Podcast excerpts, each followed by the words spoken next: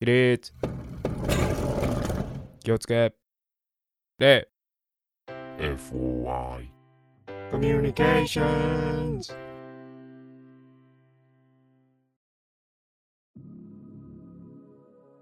う。FOI、オカルト通信。嘘でしょ嘘。 今日もこの時間がか。今週な えネタでやってるネタでやってんの今週もこの時間がやってまいりました。FOI、オカルト通信。はいいやーね、皆さん、 絶句ですけどお待たせいたしました。結構期間が空いちゃったんでね。びっくりした。 久しぶりにその顔見たわ。呆れ顔ですかあー怪我顔。絶句ってやつです絶ね句されちゃった。はい句を絶しました僕は完全になんだろうあ絶対、うん付き合えると思ってた女の子に振られた時みたいな衝撃 え あの嘘でしょっていうやつーあー。 今日もって言っちゃうしね。今日持っていっちゃうし今日はもうお約束すぎてびっくりしたけど おお失礼しました。はいまあまあまあ、はいまあ細かい部分ですからねはい、別にそんなどうでもどうでもいいことはねえけどもよというわけで久しぶりですね、二2人でそうですね。あのやるのは3週間ぶりに会ってはい。収録で言ったらね、うんうん。 1ヶ月ぶりぐらいかうん実際にやるのはうねん。そうだね。ということで配信も無事終わり無事だったかわかんないですけ ど K 横山がね、はい危機として拷問器具について語るという 衝撃的な調べない一幕がありま本した当に調べな調いべない です調べないです、年に1回ぐらいえさ調べないです年に1回じゃないな年に1回調べるものってなんだろ拷問器具うえ違うシリアルキラーでしょ違う違う あシリアルキラーはちょっと調べる、ねあうん、拷問器具には いかんわはいあそっかびっくりでした、はいはい、けれどもどうですか久々の収録はやっぱり楽しいですね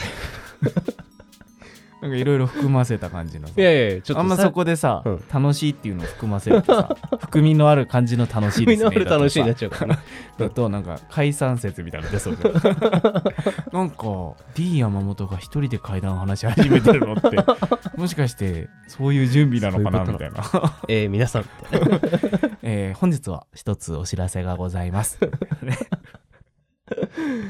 コンビニはあるあるですいかやらでもねこれからもね、全然ね、俺らね、仲良くやっていこうって思ってるよね。別にこその、うですこの活動がね、はいね、一旦これでっていうだ けで、全然なんか友達としてはね、これからも仲良くしていければって思ってますし思ってますしやっ、ぱプライベートの方でもねそうだねいろいろその今友達って言ったし、俺。プライベートそういう意味だし、みたいな。垣間見えちゃうみたいな。そうね。まあそんなことではなくね、単純にあのスケジュールが合わはい合わなかっただけなので、そうです別ねに。今週の金曜日もさ、はい俺一人でさ、ごめんね、俺の ちょっとスケジュールの問題で、あの俺だけ一人でね、はいお送りするんで、ちょっとあの、すいません、 いやいやいやなんですけれども、そんな感じで、はいもうこれからも二人でやっていこうと思っておりますので、はい今後ともよろしくお願いいたしよまろすし。くお願いしますねなんか最近さ身の回りに起きた不思議なことっていうのがさ、はいはいまああんま俺これ不思議なこととして捉えてなかったんだけど、うん他の人に話したらえー、ってなったのが、うん俺の寝室ね、うんでなんかちっちゃいウォークインクローゼットみたいなのがあるんですよほうほうほうでその中にプラスチック製のさ引き出しがあってあはいはいその中になんか T シャツとか寝巻きとかを入れてさ、うんっていう感じで3段こう重なってるのあねーはいはいはいプラスチックの引き出しが、うんで奥行きが8 0センチぐらいのやつだからさ、うんまあまあ安定するやつうんうなんうんんですよ、重ねても、うんあるじゃん多分みんな使ったことあると思そううんだだけねどイメージつきそうでそこの3段重ねてて、うん真ん中の段なんだけど、うんそこってねスポーツ用の T シャツとか、うんあのハーフパンツを入れてる引き出しなのねほうでね夜漫画読んでたのね、うんベッドの上でそしたらもう電気消してて iPad で読んでて、バターンと音聞こえてうんと思って、うんとりあえず電気つけてクローゼットの中入ったら、うんその真ん中の引き出しだけ抜けて床に落ちてたの。えでなんかあれかなとうんう思って、んうん。出その出しっぱなしにしてたのが滑り落ちてバターンって出ちゃったのかなみたいなうん思ってでも引き出し閉めてたよなと思ったんだけど、うんまあ多分それだなと思ってうんうん。引き出し元に戻して奥までちゃんと入れて80センチのだよ奥まで入れてさ、でまたベッド戻って漫画読んでたら1時間ぐらいしてまたバターンとしてあれさっきと同じ音だと思って、うん。そのクローゼット戻ったらはいはい。また真ん中の段が引き抜けて落ちてて、なんだろうなと思って 寝た、あ、寝たんだ。うん、もへえ。う嫌だったから寝ましたお前からそういうことあったとかっていうのないないないないんだうん、へえ。もうバターンって音引き出されて落ちるんでしょそうだからさ、ー8 0センチだからさあれ、うん結構半分以上引き出さないとさ、うんうんうん半分以上出てても、そうだなんか最後までさ、うん抜けることってあんまないそうだね。ね結構引っかかったりするもんね、自分でそうそうそうそ外うそうとしてもね。そうそうそうそうへー謎なんですまあもう考えないようにはしてますけれどもなんか変なもの入れてたとかじゃない、何変なものって呪いの T シャツみたいな。 あああれねあれあれあるのはいはい入れた入れたみたいな呪いの T シャツってお前自分で言ってておかしいと思わなかった呪われた。呪われた T シャツ ねそうそうあの、ええ血血染めのねうん。 T シャツが T シャツあれか ああるんか。じゃああれか はいみたいなはいはい。感じでしたうーん。なんかこんな感じでグダグダ続けるんだったらさっさ とさっさとお便り行けよって思われてるからあ、そうだね。はい、早速ね、はい皆様から早速じゃないかまたねいただき無ま駄す。話しちゃいましたがははいい、い、きますかおはい便りはい、お願いしますお願いします。 FOI FOI FOI FOI FOI FOI FOI はい。はいそれでは、はい早速、はい5つ目のお便りの方。 たどた どしい、 久しぶりだから。うんだって「はい」って言った瞬間頭真っ白になった顔してたも んよかったんだっけ大丈夫ですよはいだっけみたいな。それはあな たの話し癖の話だから俺には知りませんけどはい。はといいうわけでね、はい、5つ目なんですけど、あの、スタービルドストライクさんからいただおきおましたお便りを。我らがはい。最年少捜査官ありがとうございます。スタービルドストライはクい、結構前にいただいてたんですけど、はい。なかなか読めてなかったので、はい、はいはい読ませていただきます。お願いししますます。はい。K 横山様、D 山本様、その他関係者の皆様、こんにちは。こんにちはこんにちそのは。他関係者の皆様 毎回書いてくれるんだよ ねありがとうございます。スタービルドさんは以前、一コアの話を送らせていただいたスタービルドストライクです。はいいきなり本題に入りますが、僕たちはそういう覚え方してないですよ最年少捜査官として覚えてます からはいなんでちょっとお前俺がこういうちゃちゃ入れると鬱陶しいなこいつっていう顔をする読むのにいっぱいいっぱいなんで。はいはいどうぞはい。いきなり本題に入りますが、はい今回は2回目になりますが、私の聞いた怖い体験談についてお話ししようと思います。はいお願いします題名、屋上のもの。これは私が小学4年生の時にうん担任の A 先生から聞いた話です。はい当時私の担任は、私が進級するのと同時に私の小学校に転任してきており、新しい先生ってことかそうですね。うんうんこの話は前の学校で働いてた時のお話だそうはいです。はいはい以前働いてた学校で夜遅くまで職員室で残業していた時のことなんです。その日は A 先生以外にも何人か職員室で先生たちが残業していました。A 先生がそろそろ終わりだと思っていた頃、不意に職員室の外線の電話が鳴りました。うんこんな夜遅くに電話をかけてくることに A 先生は多少驚いたそうです。A 先生が電話に出ると60代ぐらいの老人の声でうんあなたの学校の屋上で2人の子供がフェンスによじ登って遊んでいる。危ないから注意してください。うんとの電話でした。それを聞いた A 先生は、あれと思ったそうです。なぜなら屋上に行くためには屋上の鍵が必要で、その鍵は職員室にありますし、うん今日は誰もその鍵を取りに来ていません。うんそもそもこの鍵を使うのは年に数回屋上のソーラーパネルとエアコンの冷媒の点検をするために屋上に上がるときに使うくらいだそうです。ああ、生徒上がる必要ないね、それうんうね。ん担当の人たちが行くようなうん感じうんだったのね。うん。それに、その鍵を勝手に取ろうにも、すぐ横にある生活指導主任と教頭先生の机を通り過ぎねばならず、しかも2人のどちらかは必ず職員室にいるので、すぐに見つかってしまいます。うん今日は誰も屋上の鍵を取りに来ていないはずと思いながら、鍵のかかっている棚を見ると、やはりそこには屋上の鍵が所定の位置にかかっていました。うん。ただの見間違いではと思ったそうです。他の先生に、鍵が開けっぱなしになっていた可能性もありますねと言われたので、A 先生は、他の数人の先生と一緒に屋上まで行って見てみることにしました。うん。屋上の扉まで来てドアノブを回すと、やはり鍵がかかっていました。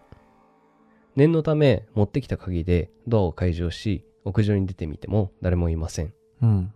ただの見間違いか迷惑電話だと思いうん職員室に戻りました、自分のストレスの発散のために学校に八つ当たりの電話をしてくる人がいるそうですうーん。それからしばらくして A 先生が仕事を終え帰宅しようとした時また外線電話が鳴りました電話に出ると先ほどと全く同じ人が「あんたの学校はどうなってるんだまた屋上に子供がいるぞ」とやや怒った口調で話してきましたさすがに A 先生も「えっ?」と思ったそうです急いで他の先生とまた屋上に行きうん。屋上で子供が隠れていそうな場所を見て回りますが子供の姿どころか人影に見えそうなものもありませんでした、うん。うん。なぜ2回も見間違えたんだろうもしくはいたずら電話なのかと思ったそうですですがもう夜もだいぶ更けてきており明日の授業に響かないように早めに帰りたかった A 先生はそのまま家に帰って寝てしまったそうですうん。うん。うん翌朝は A 先生がいつも通りに学校に来るとなんと昨日電話をしてきた老人夫婦が学校に来て本当に屋上を見に行ったのか昨夜はずっと屋上に子供がいたぞと A 先生や他の先生に対して怒鳴っていましたうん。その後校長先生がやってきて昨日の夜屋上を2回も見に行ったのに誰もいなかったことを話し2人の目撃以外に証言がないことからなんとか老人夫婦を2人の見間違いと説得し帰ってもらったそうですうん。うん。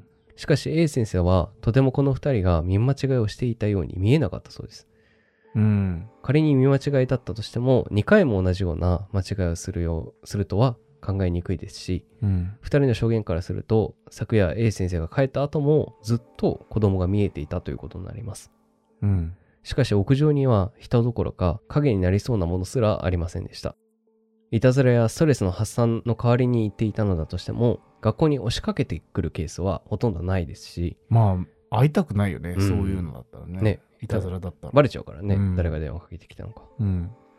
あの時屋上にいた人影は一体何だったんだろうと A 先生は今でも不思議に思うことがあるそうです以上が私が小学4年生の時に担任の先生から聞かせてもらった話ですうん。乱文長文申し訳ありません次もまたお便りを送らせていただこうと思っておりますメインキャスターの K 横山様 D 山本様お二人とも体調に気をつけて頑張ってくださいありがとうございますありがとうございます。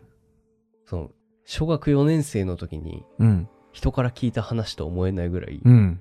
そのディティールがしっかりしててしっかりしてんね。文章化されてて。いやすごいねすごいっすね。いやもうその屋上のさうん。はい冷媒とソーラーパネルはい。冷媒の交俺も思換ったとソーラーパネルのためにしか開けまないってところがさ、うん俺、すごい霊媒って言葉俺今使える自信 ないもん。霊媒師のやつになっちゃうみたいパッと出てこないもんな。ねうん。いやすごいなぁと思っていやーだからそれだけあれですよ、丁寧に文章を何回も遂行して書いてくださってるってこあとりでがすとよ。。うございますすありがたいですね、本当に。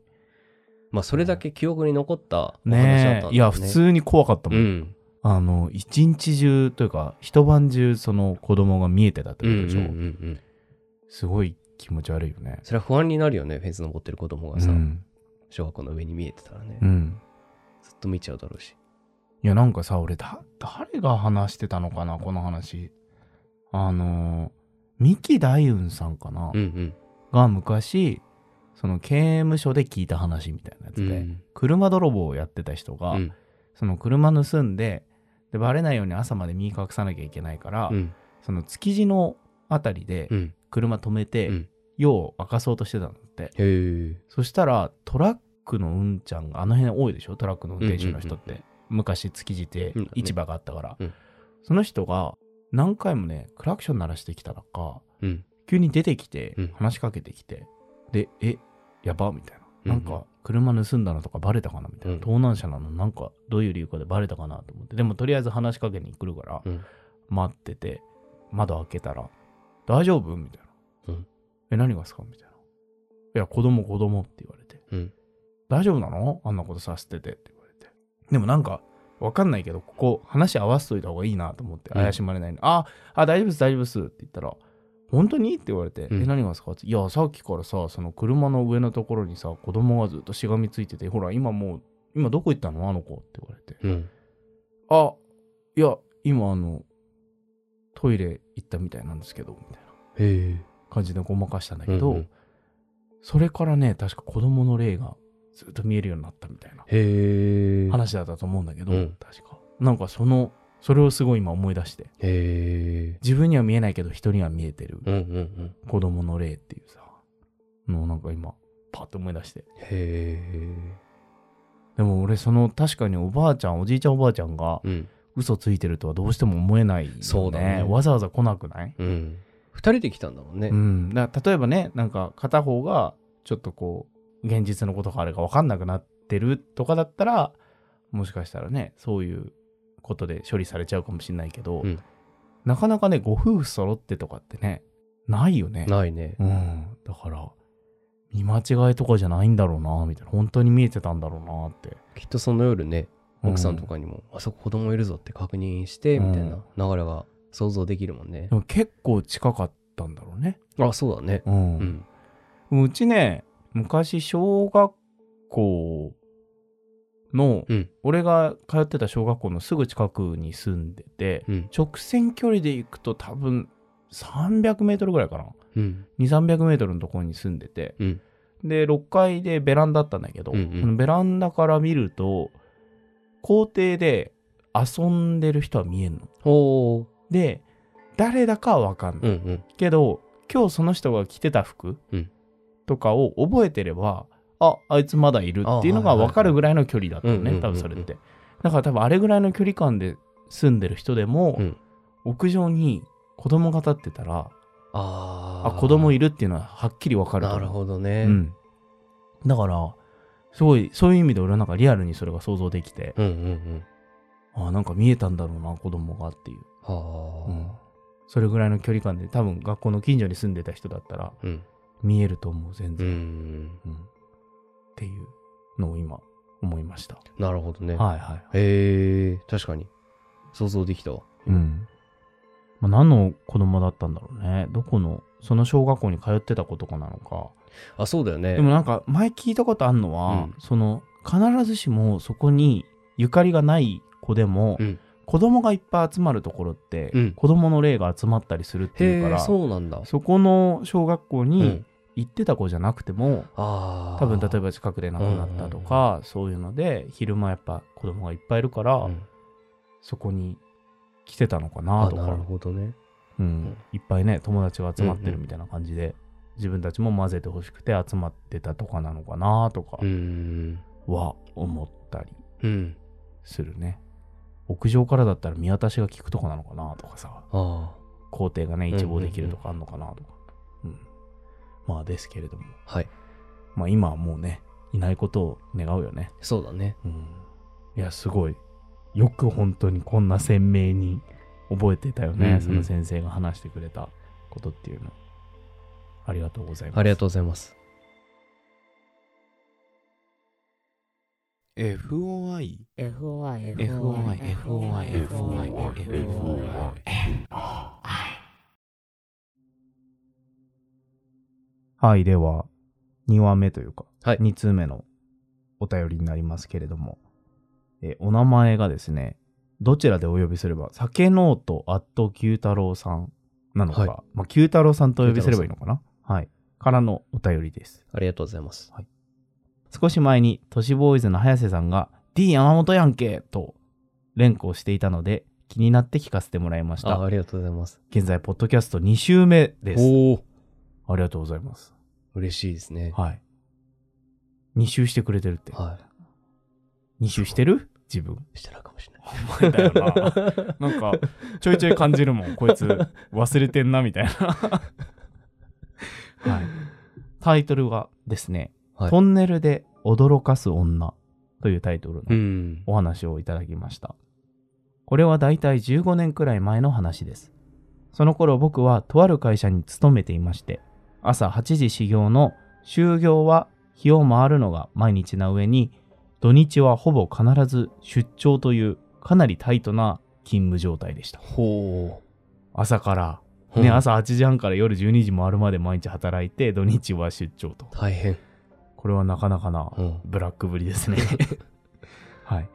そこまで見たり聞いたりするようなタイプではなかったのですが、幽霊をね。毎日の過酷な業務からの疲れもあったのでしょう。チャンネルがバグっていたのかもしれません。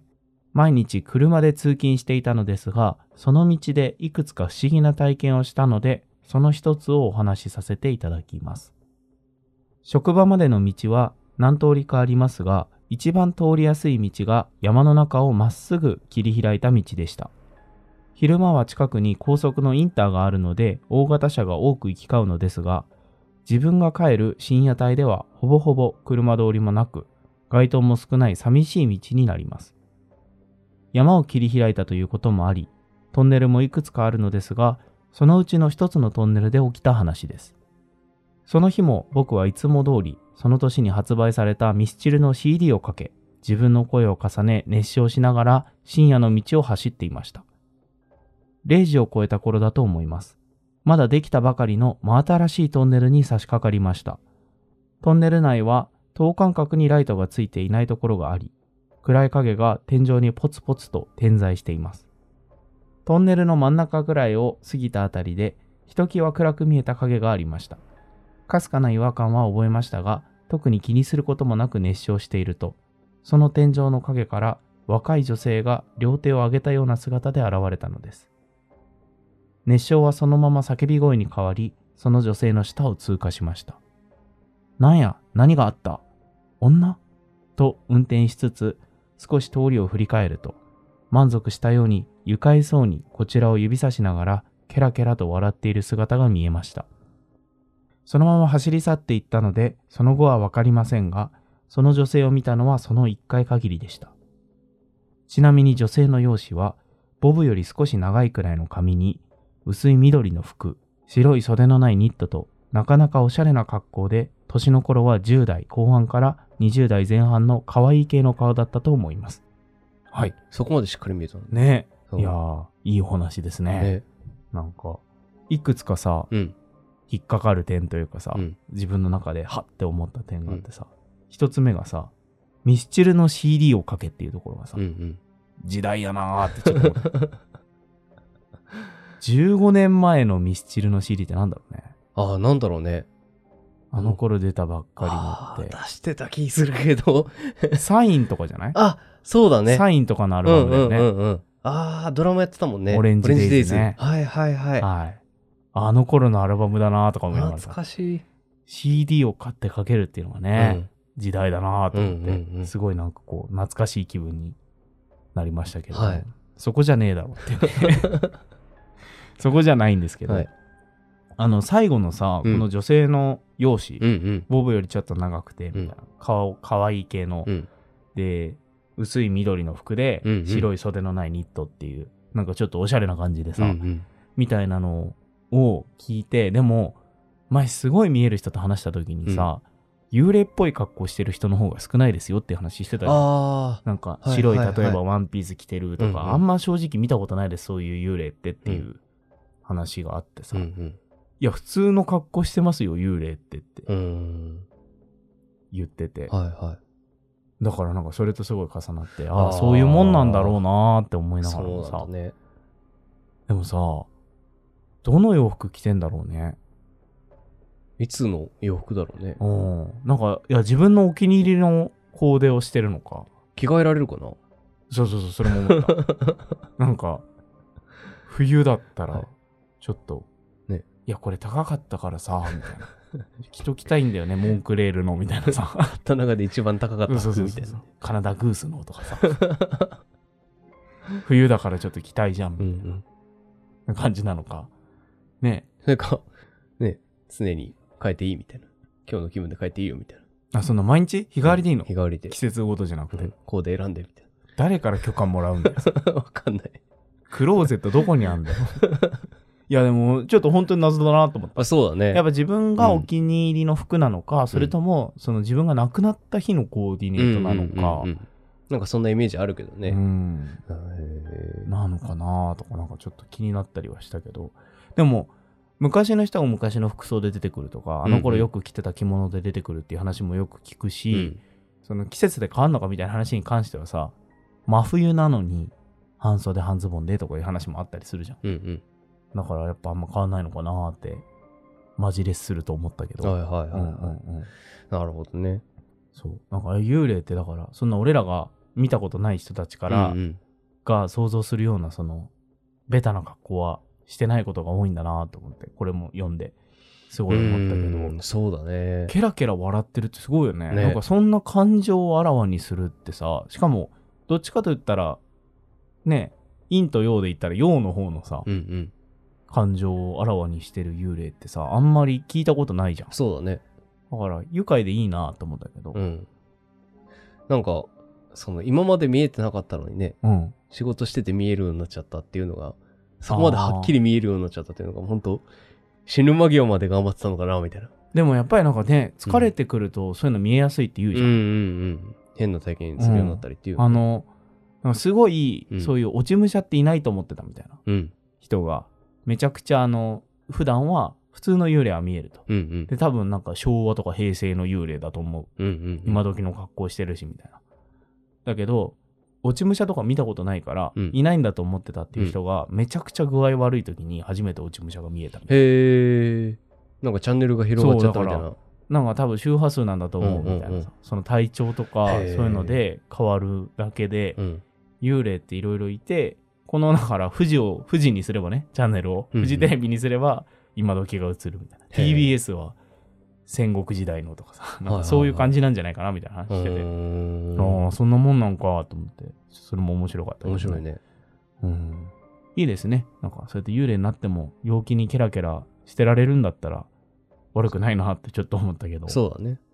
でも驚かされた方からしたらたまったたもまんじゃないたまよねじゃないよね。それでだってハンドルね切り間違えてね、うんうん。事故っちゃうかもしんないしさいやでもやっぱトンネルの話っうてんめちゃくちゃいろいろあるんだなと思って、そうだね。俺がパッと思い出したのはあの青森うんの方であの国道走っててうん知り合いが、ほんで走ってたら急に車でだようんうん。軽かなんか運転してたらしいんだけど、うんそのそれこそ音楽聴きながらうんうん。やってたら一人で運転してたら自分の真後ろからおじさんの「わっはっはっはっは」っていう笑い声が聞こえてへえ。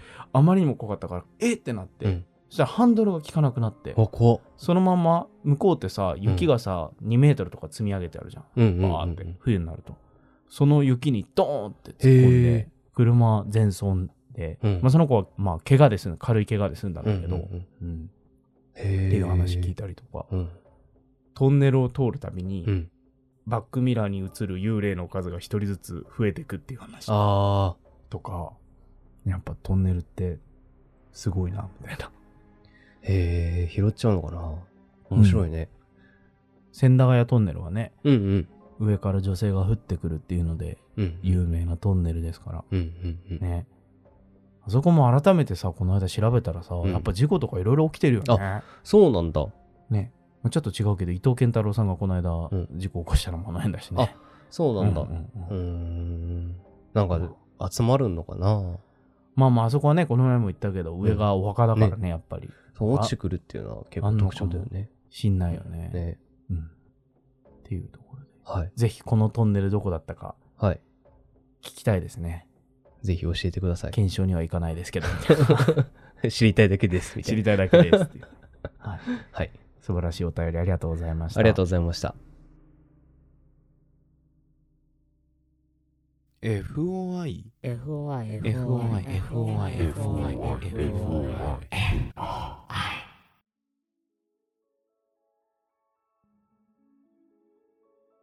エンディングです。はい。はい。というわけで、お話ですね。はい。 2つ頂戴しましたけれども。ありがとうございました。ね一1つ目の、うん。小学生の頃に聞いた話とかさ、うん、うん。覚えてんのあるなんか、そういうえー、先生とか先輩から聞いたとかさ。あ、うん。怖い話ではないかな。ほんとなんか、俺も、ね、スタービルドさんが言ってくれたから、うん。あ、確かに階段の話してくれる人いたなと思って、先生で。階段の話って意味的重複じゃない ですか。筋肉痛が痛く て。はいはいはい。あ、いたなと思ってう、んうんうん。階段話してくれる先生がね。なんか夏になるとね、そういうレクリエーションとかあったよね。あっ児たね童館とかで、そういう怖い話やりますとかさ。初め、陽気な感じで入るんだけど、めちゃくちゃ怖くなっちゃうんだよね。めっちゃ 怖くなる。おい、お前ビビってんのかよって言ってたやつが大体泣くっていうね。スンってな る。なっち ゃうなっちゃあ泣くとかいたよね。いたいた泣く人とかいたう。もん怖いね。話泣いちゃうっていう人いた。うん俺もリングでだって、だからもううんトラウトマラウで、マいまだに最後まで見てな いからね。リング1に関しては。はい。うん、俺もね、なんかね、ちっちゃい頃に聞いた話で、うん。どうしてそんな話小学生にしたって思う話が、うん当時の先生でもね若かったんだあの先生うん。よく考えて、俺らが小5ぐらいの時で、うん。で先生がね25歳ぐらいほう。若いもね。う本当に卒業したてでうん抜擢されたみたいうんなうん。人が急遽担任になった時があってでその先生が話してくれたのが高校時代の先輩が、えー、と神奈川で有名な心霊トンネルに行ってうんうん。でそこでいろいろ悪さやって、うんトンネルの中でおしっこしたりとかさ、うんでなんかブーブーって鳴らして「おい出られなんだいるんだったら出てこいよ」とかうん。そういういわゆる調子に乗ったことやっちゃっうて、んうんうん。でなんかねその中でその先生に話してくれた先輩が石に普通のちょっと大きめの石にう「ん死ね」って書いてある赤いペンキかなんかで「死ね」って書いてあうるん石があったからそれを当時まだ携帯とかじゃなくて、うんデジカメで撮ってほうほで、まあ気持ち悪いねって言っうて、んなんか写真とか撮って、帰って、で、コンビニ寄ったんだって。う。うん。そしたら、そこで、その行ったうちの一人が発狂しちゃって、ほう。で、なんかね、コンビニの中にある消火器とかをうんぶん投げたりとかして、うんうん。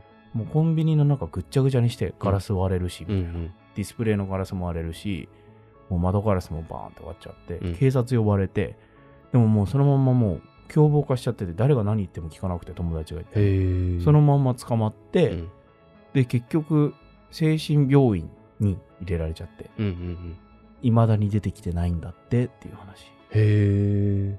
で俺にこれを話してくれた先生は、後日その行った先輩が、うんその死ねって書いた写あの石があったって言ったうんうんうんうん写真撮った、はい。そ、の写真見せてやるよって言われて気持ち悪かったからって言ってバーって見てたなんて、うんそしたらその死ねって書いた石がパッて画面に映ったら、うん急に液晶が割れたんだってへえ。ビキビキってなって、うんうんうん。ってなってみんなか凍りついたってへえ。話を聞いてだからもう遊び半分でうん心霊スポットとか絶対行っちゃダメだよって言われたっていう話があって、へえ。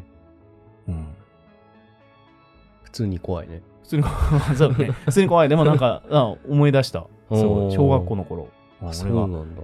10歳11歳の頃に聞いた話うよんうんうね、んでも覚えてるからやっぱ先生って話も上手なのかなあの先生は上手だったねなんかいろいろおー若若かったっていうのは関係ないかもしれないけど、うんうん面白い先生で、うんんだったなぁはいなんていうのを思い出しましたけれど、はい。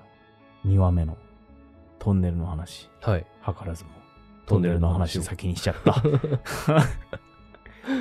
けどなんかやっぱトンネルって独特だよねあの空気変わるじゃん、そうだね。音が遮断されるのか、温度が変わるじゃん、うんまず変わる寒い日でもさ中入るとさぼわっと暖かかったりとうんうか、んうんなんかこう空気が湿ってるというかさ、うんうんやっぱちょっと異世界に迷い込んだじゃないけどあと俺、音が変わるかなって思った。ああ響きね、うん車で走ってて窓開けててもさ、ああはいはいはいはい、はい、急にボッてなるなーって今、話を聞いてて改めて思って。うん、やっぱ違うよね。トンネルの中とそこ外でね。うん、境界になってるっていうかさ。俺ちっちゃい頃さ、うん高速とかでさうち結構車で遠出すること多かったんだけど、うんうん多分ね今考えると中央道とかなのかななんかめちゃくちゃ長いトンネルあることあるじゃんうん。山のとこあ、あるろとかでねさ、。うん。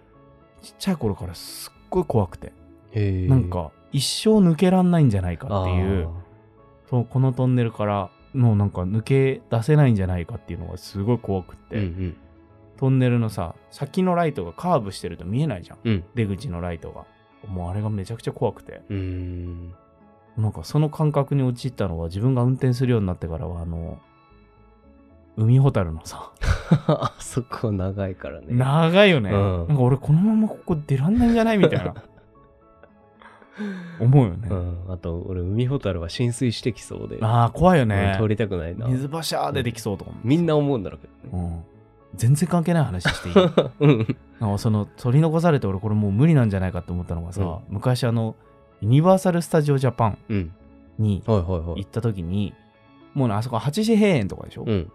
でなんか最後の、うんもうほんと7時50分とか、うんそれぐらいのギリギリの時にジュラシック・パーク乗りたいっつってバーっと俺一人でこう走ってって、はいはい。で親はもう乗らないからっつって、俺一人でバーッと走ってってで乗っけてくださいって言ったら「あもうじゃあ最後ですよ」って言って、うんうん係の人乗せてくれたら、うん俺一人だったの そのジュラシック・パークのはいはがい一人でめっちゃ怖くて、でもジュラシック・パーク怖いよね。で夜だよめっちゃ怖くてうわ怖っ怖っ怖っみたいなあうのん T-REX じゃないけど、うんうんなんかね うんうん。装飾のあれのはずなのにさ、うん水とかが出てきたらもう超知ってんのに何回も乗ってるから めっちゃ怖いめっちゃ怖いってなって、うんで最後あのさ、一番でかいところカッカッカッカッって登ってくじゃん、うんで赤いラランプがさファンファンファンファンってついてて、横とかからあうのんデロキラプトルがさ、はいはいはいバッて出てきてっていうところでその登り切ったところうでん止まったの、はいはい。でその後ドーンって落ちるじゃん、うん一回落ちてまたドーンっていくのかなあそうだったっけ登ってってうんで登ってったところで、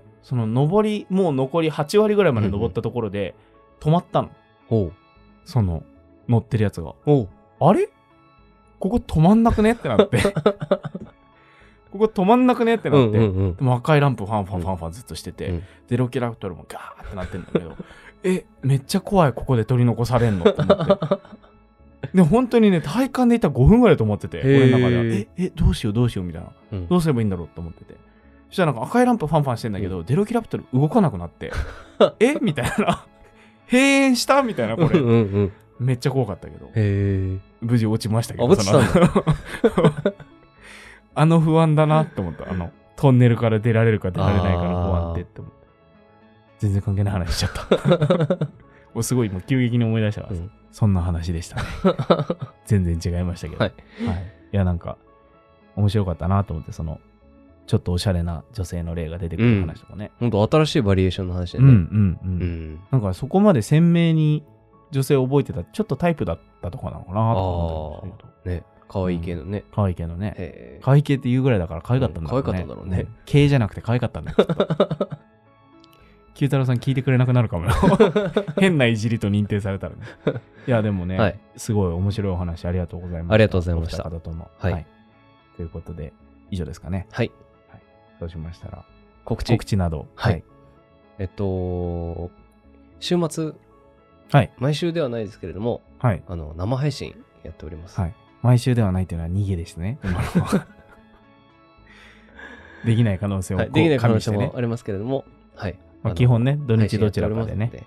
ははいい。ぜひとも聞きに来てください。アーカイブ残ってるんでね。残ってる残ってる。はい。 YouTube は。 YouTube の方を見に来てもらえれば。ポッドキャストでね、はい。お聞きいただいてる方も、ポッドキャストでは話してない、まあ、雑談メインだけど、はい。会談とかもあるので、はい。ぜひとも、ごご興興味味ががああれればばと。アーカイブでもいいですし、はいライブでね、来てもらったらね、コミュニケーション取れるかもしれないよね。はい。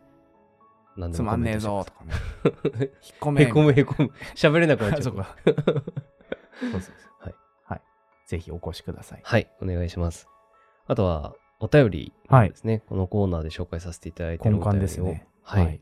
あの、募集しておりますので、ははい、い。どしどし、お送りください。はい、お待ちしております宛。 FOI ラジオ1991 at gmail.com はいですね。はい。お送りいただく際はですね、ご希望の捜査官ナンバーを、はい、送っていただきますと、あの、捜査官リストの方はい。に追加させていただきまして、そろそろ最新版あれですね。そうアですねップロードしないとですね。はい近々アップロードいたしますので、はいなんか、不備とかあったらまたテストかもしれ ないので。もうねよく見ていただけると嬉しいです。もうスタービルド君はね、はい殿堂入りしてま すから。ミスまで指摘していただいてね。ミスね。はい。いや、あれあれテストだから。 よくぞ。びっくりしたな。ね。俺も引っかかっちゃったもん、うん本当ですね。あれみたいな。何が違うっけってなってね。ああ、そうだそ うだってなったやつね。はい。ということで、はい。はい。以上ですかね。はい。締めのお言葉を添えました。お願いします。今週のオカルト通信は、ナンバー39の D 山本と、ナンバー41の K 横山でお送りいたしました。ありがとうございましたあ。りがとうございました。